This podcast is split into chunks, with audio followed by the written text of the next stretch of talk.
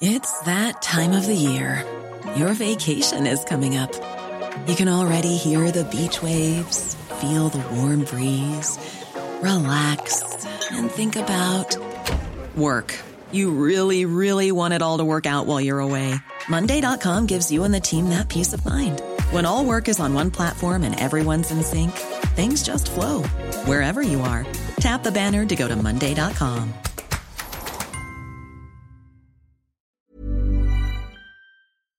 ¿Estamos midiendo correctamente la inflación?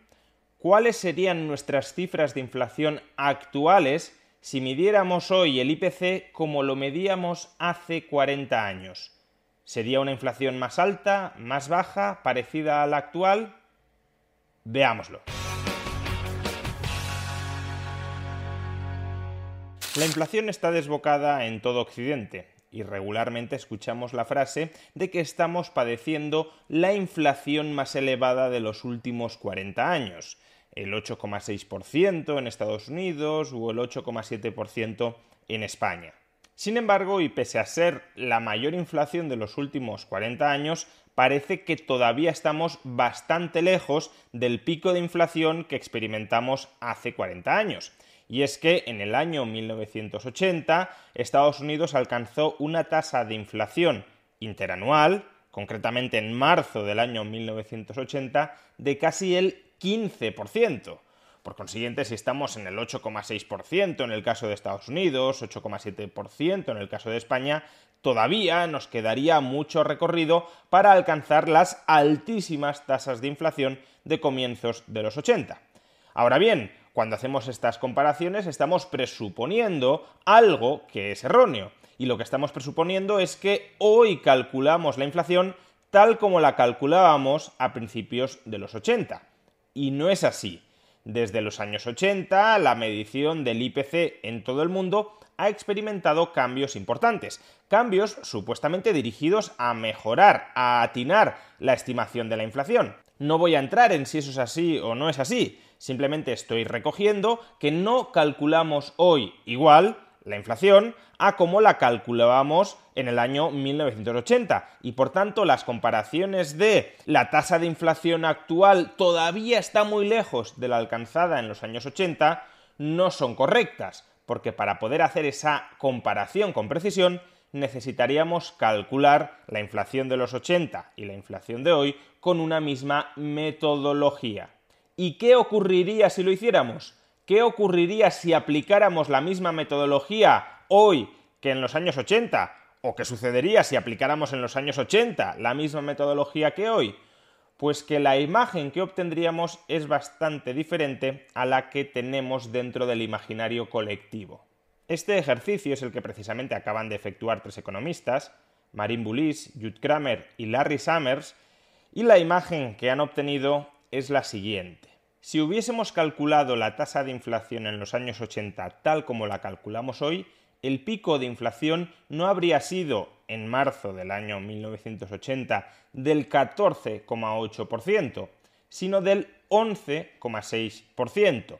Es decir, todavía estamos por debajo del pico de inflación de los años 80, pero la distancia ya no es tan considerable. Ya no estamos hablando de 6 puntos de inflación de diferencia, sino solo de 3. O expresado de otra manera, si calculáramos la tasa de inflación actual como la calculábamos en los años 80, la tasa de inflación actual no sería del 8,6%, sino casi del 11% frente al 14,8% que llegó a alcanzar en marzo del año 1980.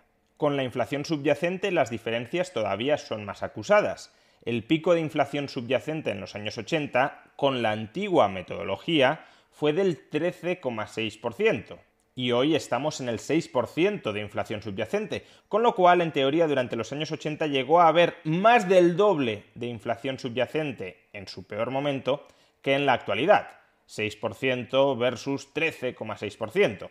Ahora, si recalculamos la tasa de inflación subyacente de los años 80 en función de la metodología actual, el pico de inflación subyacente no fue del 13,6%, sino del 9,1%.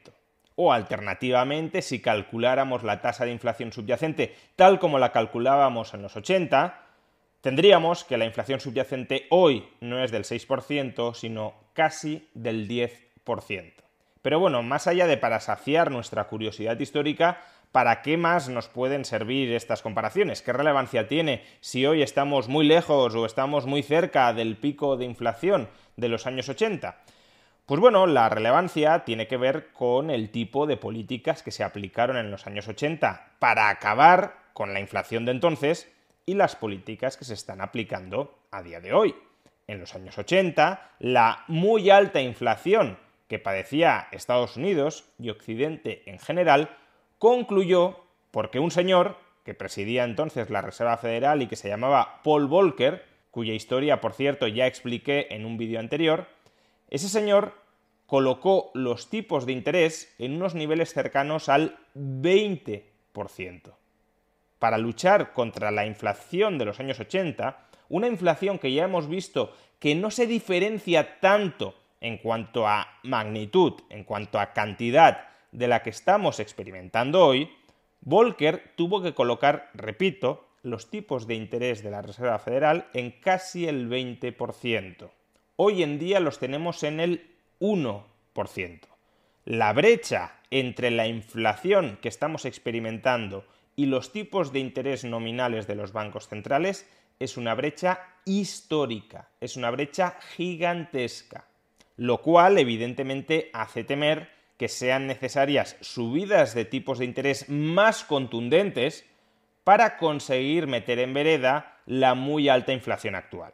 No estoy sugiriendo que a día de hoy sean necesarias subidas de tipos de interés tan acusadas como las que se perpetraron en los años 80. En ese momento las expectativas de inflación estaban completamente desancladas el dólar había perdido totalmente la credibilidad como activo de reserva y por tanto la única manera que tenía Volcker de recuperar la credibilidad en el dólar, de restablecer la demanda internacional de dólares para frenar la alta inflación, era colocar los tipos de interés en esos niveles tan elevados.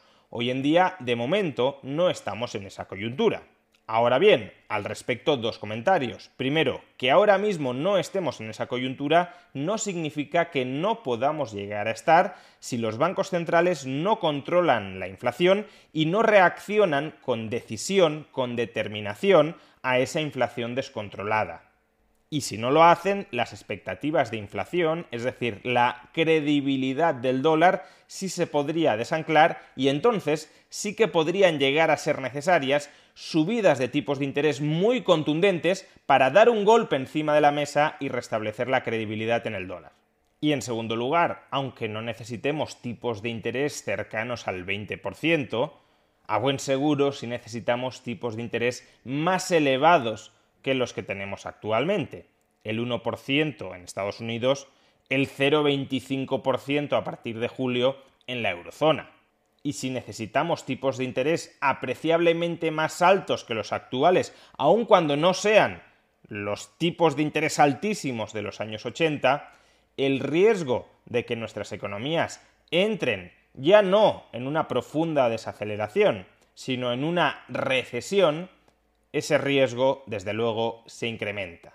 En definitiva, y como ya argumentamos en un vídeo anterior, no contamos con precedentes históricos de haber controlado un estallido inflacionista de la magnitud del actual sin haber engendrado para controlarlo una recesión.